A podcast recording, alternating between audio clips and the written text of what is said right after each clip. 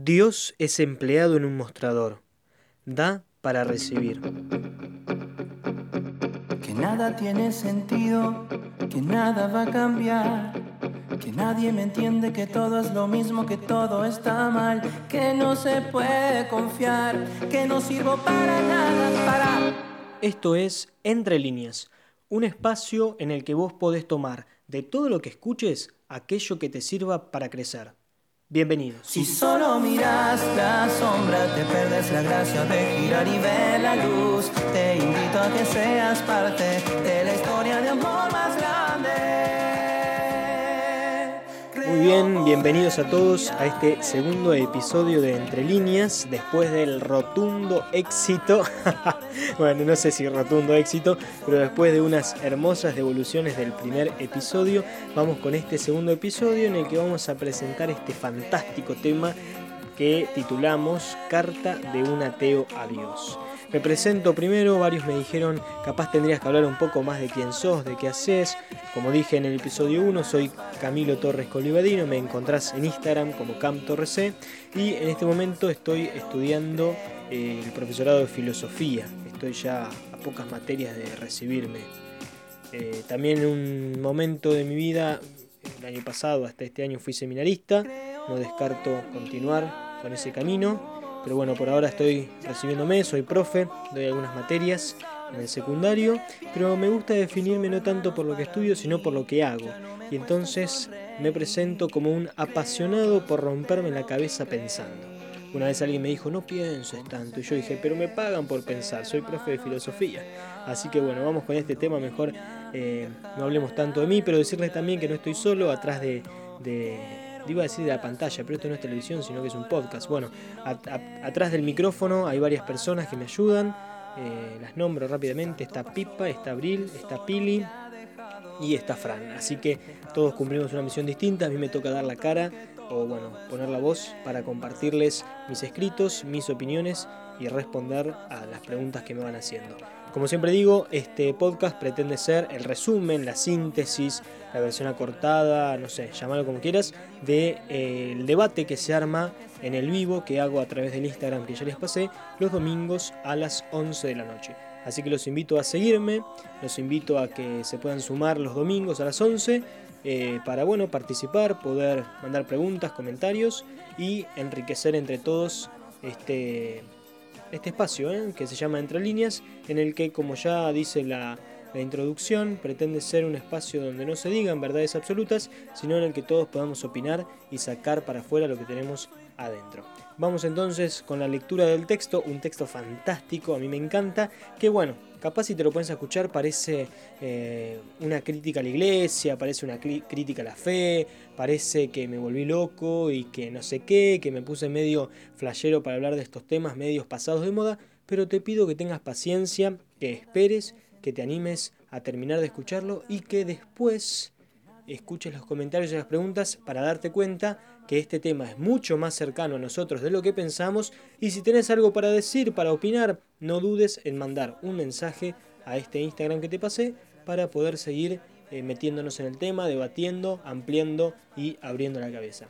Que quizás esa sea la intención por la que lo hice, ¿no? Poder criticarnos, poder cuestionarnos para abrir la cabeza sin que se nos caiga el cerebro, como decían algunos por ahí, y poder crecer juntos. Sin más, vamos con el texto que dice así.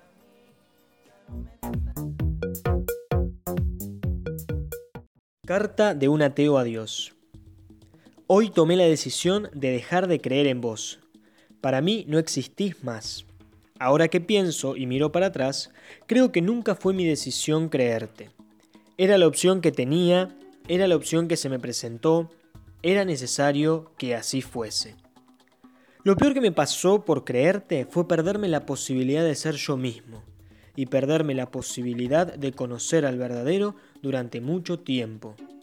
Tantas ideas raras sostuve durante tanto tiempo por mantenerme dentro de los parámetros preestablecidos.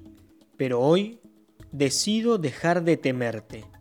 Dejo de temer a ese Dios que crearon en mi cabeza ese Dios que me impusieron.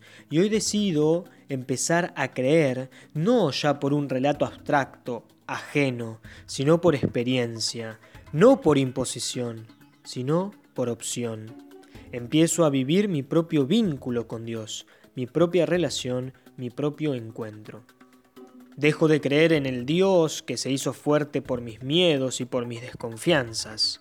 Porque es fácil creer cuando lo único que te enseñan es que si no lo haces, tu único destino será el sufrimiento eterno. Es el momento de creer en el Dios verdadero. Ese que no me mira para condenarme, para juzgarme, para ver cuando me equivoco, sino que me mira porque es feliz viéndome feliz. Decido creer porque descubrí que ese Dios llora, ríe, calla y habla conmigo y no simplemente al lado mío. Decido creer porque a pesar de no tener pruebas y certezas de su existencia, sé que está conmigo, sé que está en mí, sé que puedo recurrir a Él. Y a vos, falso impostor, sé que vas a intentar volver, sé que vas a querer confundirme nuevamente disfrazándote y ocultándote bajo relatos en mis momentos de angustia y debilidad. Pero te prometo que nunca más voy a creerte. Me hiciste pensar durante mucho tiempo que la mejor forma de relacionarme con vos era a través del miedo. Que si hacía algo mal, solo me ganaba el infierno. Que si me tocaba sufrir, era por algo y que tenía que vivirlo con alegría, porque vos, que me mirabas desde lejos, tenías algo mejor para darme. Sé que durante mucho tiempo creí en vos porque tenía que hacerlo. Déjame decirte que el daño que causaste en mí no voy a dejar que se lo hagas a nadie más. Me libero de mis miedos más profundos. Me suelto del peso de mis propias inseguridades y de mi enemigo sustantivado en la figura de un Dios extraño y extranjero. Y a vos, que nunca me hablaste, que nunca me consolaste en mi dolor, que te reías mientras rezaba, te despido de mi vida. Hoy creo en el Dios que se deja conocer, amar, sentir y vivir por medio de experiencias hermosas, que ya no pone cargas en mis hombros para caminar, sino que se hace caminante conmigo para hacerme compañía el Dios que se manifiesta como el amor incondicional de un padre, la palabra de una madre, el abrazo de un hermano, la suavidad y ternura de un abuelo y la fidelidad de un amigo. Ese Dios personal que no se queda lejos mirando mis errores y mis fracasos, sino que está a mi lado en cada momento. También soy consciente que estas imágenes pueden confundirme como las que tenía antes, Sé que algunos podrán decir que la fe es más que experiencias sensibles, pero también sé que es mucho más real todo esto que pienso, siento y digo, porque es el Dios que nos vino que nos vino a revelar Jesucristo. La demostración que puedo dar no es fuerte ni sólida, porque la experiencia no es relatable, pero mi certeza, tan indemostrable, es la que más seguridad me da, porque es la que me libera y la que me abre al mundo siendo yo mismo sin que tener que temer a nadie.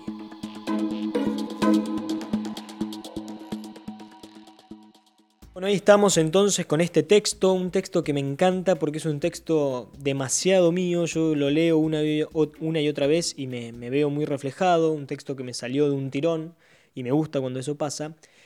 Y bueno, es un texto eh, que no pretende ser una crítica contra la iglesia, como digo siempre, ni contra una enseñanza, no, porque eso no, tiene mucho sentido. Simplemente es un texto que busca reflexionar, un texto que busca generar eh, cuestionamientos. Yo diría que es un texto en el que me animo a poner en palabras un par de reflexiones bastante profundas, buscando una provocación en el oyente para que se cuestione qué fe tiene, para que se cuestione cómo se vincula con Dios y también, ¿por qué no? Y también, ¿por qué no? Si sos ateo, si no crees en nada, si te da medio asco el nombre de Jesús, de la iglesia, pensar si estás enojado con eso que llamamos Jesús, Dios, o estás enojado con la persona que te lo presentó. Es decir, yo tengo una idea muy clara en la cabeza que no, no tienen por qué aceptarla ni compartirla, pero es que todos creemos en Dios. Yo puedo ponerle el nombre de Dios, de Jesucristo y encontrarme con Él a través de la iglesia. Pero vos podés hacerlo y te podés encontrar con Él, como digo acá, en el, brazo de una, en el abrazo de un amigo, en la palabra de una madre, en la ternura y suavidad de un abuelo, en el amor Quizás no podés ponerle al amor el nombre de Dios porque los que estamos en vinculación con la institución de Dios nos encargamos de desvirtuarlo, de cambiar su valor intrínsecamente bueno. Por eso es una, reflexión hermosísima que cuestiona mi relación personal con Dios, que muchas veces surge y nace del miedo. Nace de esto que yo llamo el peligro sustantivado, es decir, lo que algunos filósofos llamaron el miedo a la muerte, el miedo a lo, a lo, a lo no conocido, y como nuestro, nuestra inteligencia nos pide una respuesta, bueno, llamémosle Dios, el que nos trae la solución a la muerte, el que nos trae la solución al, al sufrimiento, al fracaso, necesitamos creer en esto. Bueno, te estás relacionando con Dios por miedo. No te estás pudiendo relacionar con Dios porque alguien hizo y puso pruebas para que esa relación exista, porque alguien fracasó en la transmisión. Mira, la relación con Jesús es algo tan dificultoso, pero tan hermoso que vale la pena. Yo puedo relacionarme con Él porque creo en la interioridad, porque creo en el poder del amor, aunque suene super cursi, y porque creo que todos tenemos una fuerza interior en la que podemos dar lo mejor de nosotros por las personas que tenemos al lado, por el amor que sentimos por ellas. Y entonces, acá ya no importa el nombre que le pongas. Por supuesto que para mí no da todo lo mismo, claro que no. Pero acá ya no importa el nombre que le pongas, sino que te animes a relacionarte con esto que yo le puedo poner el nombre de Dios, que es la razón por la cual muchos vivimos, existimos y creemos que vamos a llegar un día a algo que llamamos cielo. Pero si a vos todos estos nombres te generan medio repulsión o algo así, animate a ponerles tus propios nombres. Pero pensá, reflexiona, cuestionate. ¿Es contra Dios o es contra una imagen de Dios? ¿Es contra Dios o es contra aquella persona que te lo presentó? ¿Es contra Dios o es contra un cura que te hizo ver cualquier cosa, que te decepcionó? Pensémoslo todos, ¿eh? Yo lo digo en voz alta, pero por dentro lo pienso. ¿Quién es Dios en mi vida? ¿Qué Dios se me manifestó? ¿Qué Dios vino a mostrar Jesús? Quizás ahí encontremos respuestas que nos sorprendan. Un Dios que no te mira desde lejos, sino que está a tu lado, un Dios que se hizo hombre para caminar con nosotros, un Dios que no te consuela con una palmadita en la espalda, sino que llora con vos, porque el dolor y el sufrimiento le generan tanto, tanto, tanto dolor como a nosotros. Sigámoslo pensando juntos, vamos a leer algunos comentarios. Ahora vamos a leer algunos comentarios que se fueron haciendo durante el vivo el domingo. Uno de ellos es el de Agustina, que nos compartía su opinión, que decía así. Hay mucha gente que realmente piensa en Jesús como un personaje histórico, como una persona con mucho amor y grandes enseñanzas, pero no creen por la forma en que lo muestra muchas veces la religión. Cami, ¿qué tenés para responder? Muy bien, gracias Pili.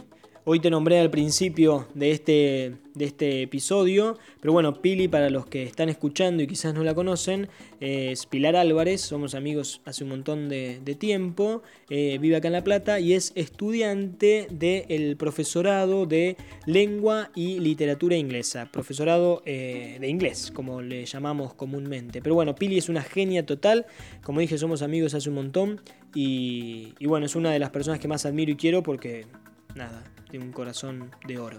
Pero yendo a la pregunta de Agus que nos hacía, o al comentario de Agus mejor dicho, un poco quedó ya abarcado en, en la explicación que di del texto, pero me parece que puede ser y puede sumar mucho que agreguemos esto que nos dice sobre el Jesús histórico. Es decir, negar hoy la existencia de Jesús como un personaje histórico real que existió y que vivió y que caminó eh, Tierra Santa, la, Galilea y demás, parece medio absurdo. ¿eh? Parece medio absurdo. No, no quiero ofender a nadie, pero parece medio absurdo negarlo. Y el mensaje que transmitió es valiosísimo, es riquísimo. Si querés mirarlo desde una filosofía antropológica, una filosofía política, una filosofía moral, es excelente y les recomiendo a los que no son creyentes que por lo menos se queden con ese mensaje histórico, que es muy, muy bueno.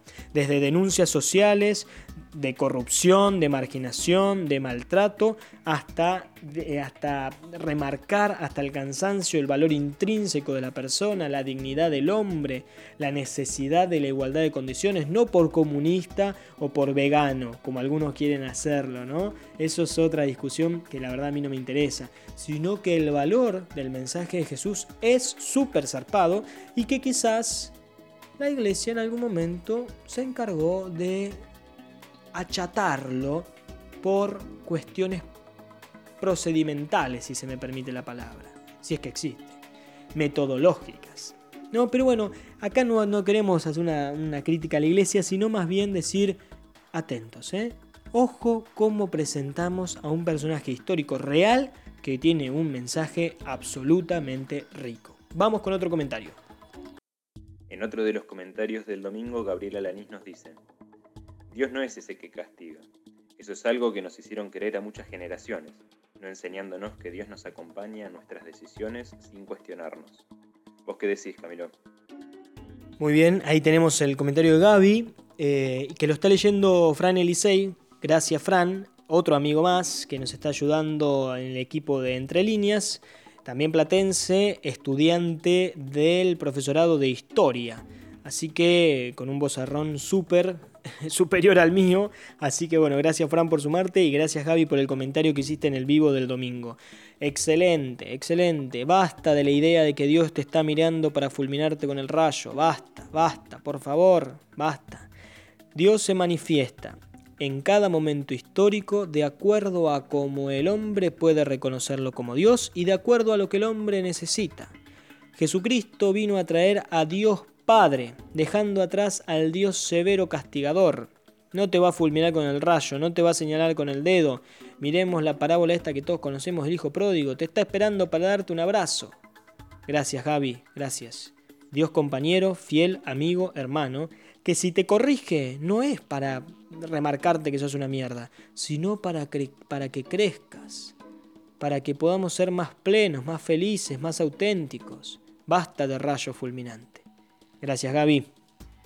Entre otros de los comentarios que fueron haciendo está el de Carlos Ramírez, que decía, tal vez somos nosotros mismos los que nos lastimamos y terminamos echando la culpa a otra persona. En este caso, al Dios que cada uno se impone. Cami, ¿qué tenés para decir? Gracias Carlitos, gracias por tu, por tu aporte, por tus palabras, por tu comentario. Me parece muy acertado. A veces decimos, viste, si Dios existe, ¿por qué hay pobreza? Si Dios existe, ¿por qué hay violadores? Si Dios existe, eh, ¿por qué hay tanto sufrimiento? Bueno, aquí hay que distinguir dos tipos de sufrimientos y dolores. dos tipos de males, diría. El mal del hombre que causa el hombre y el mal del hombre que no tiene una causa en el hombre. ¿Qué quiere decir esto? En pocas palabras, porque tampoco quiero que el podcast dure 800 años, pero el, robo, la pobreza, la marginación, el hambre, son realidades sumamente tristes, duras, angustiosas que causa el mismo hombre. ¿Quién roba? El hombre al otro hombre. ¿Quién roba? ¿O quién genera la pobreza? El hombre. Acá no me interesa discutir sobre, sobre política económica ni nada de eso, porque no tengo idea. Pero lo que quiero decir es que, ¿por qué le echamos la culpa a Dios de lo que tiene la culpa el hombre? Yo no le quiero echar la culpa a Dios del hambre, le quiero echar la culpa a todos aquellos que roban y que no le dan de comer a la gente que no puede comprar. Si bienes Dios creó para que todos nos satisfajamos y no pasemos necesidad. Eso está clarísimo. Ahora, con las cuestiones del otro tipo de males, las enfermedades, las muertes súbitas, espontáneas en niños, ahí, ¿qué hacemos? ¿Quién tiene la culpa? ¿Dónde está Dios? Yo no tengo respuesta. Lo único que puedo decir es que en esos dolores tan angustiosos, tan tristes, en esos sufrimientos que parece que todo pierde sentido, Dios sufre con nosotros. Ese Jesús que lloró por la muerte de su amigo, llora frente a la muerte de ese bebé. ¿Y qué pasó? ¿Por qué no lo evitó? No hay respuesta y no creo que haya respuesta satisfactoria. Una ley natural que fluye y que a veces es injusta y es dolorosa. Pero me parece que nos quedamos con el primer sentido de la pregunta que es al que Carlitos quiso hacer referencia.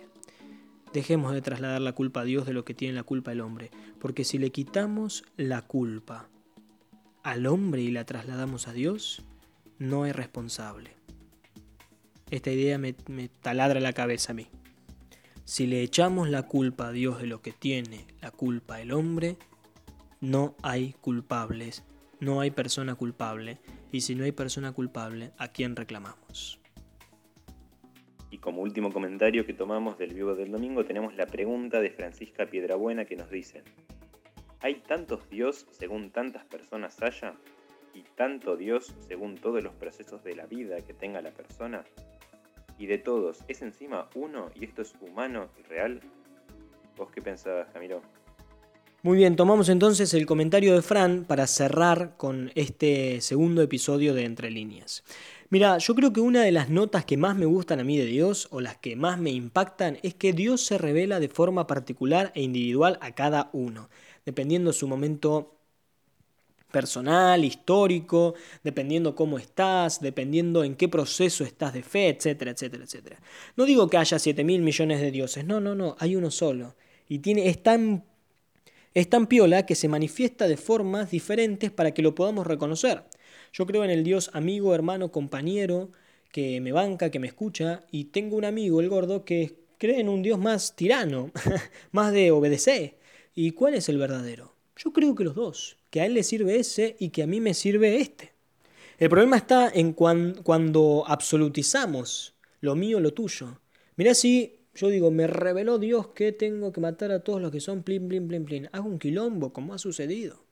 O si absolutizo que Dios es un tirano y empiezo a denigrar a todo aquel que quiera entender a Dios como un amigo. Un quilombo. Y ahí cumple una función hermosa la iglesia, que nos reúne, que nos convoca. A vos que pensás esto, a mí que pienso esto, pero que juntos caminamos para bancarnos, para estar en el camino de Dios, para relacionarnos con Dios. Me parece que es algo hermoso, una comunidad de hermanos. Me, me, me encanta, me encanta. Me encanta de verdad. ¿eh? Por eso digo, a no denigrar al otro por cómo piensa, pero sí al cuestionarse a uno mismo. Abrir la cabeza. Abrir la cabeza sin que se te caiga el cerebro, como decimos siempre, ¿eh? pero para crecer. Quien no se cuestiona es agua estancada, que no huele solamente mal, sino que además, cuando la tomas, te va por el inodoro. O sea, hay que animarse a preguntarse, hay que animarse a cuestionarse, hay que animarse a decir, esto es relato barato chamullo, imposición, dogmatismo, o es mío, o me pertenece, o es mi experiencia. Porque una religión que anula la participación del hombre deja de ser religión y pasa a ser imposición, dogmatismo, totalitarismo, llámalo como quieras, porque la religión es religar al hombre con Dios, un Dios que no, no puede anular al hombre, si no deja de ser religión.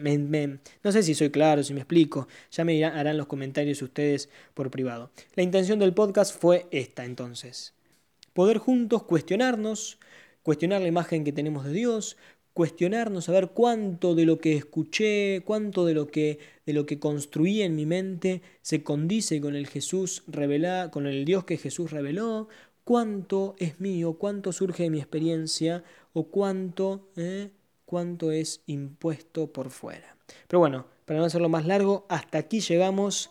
Gracias por haberse sumado, gracias por participar. Como digo siempre, el fuerte del podcast está en el vivo de los domingos que hago en mi Instagram, CamTorrec, en el que me pueden encontrar, escuchar, leer todos estos textos por si te querés volver a encontrar con ellos. ¿eh?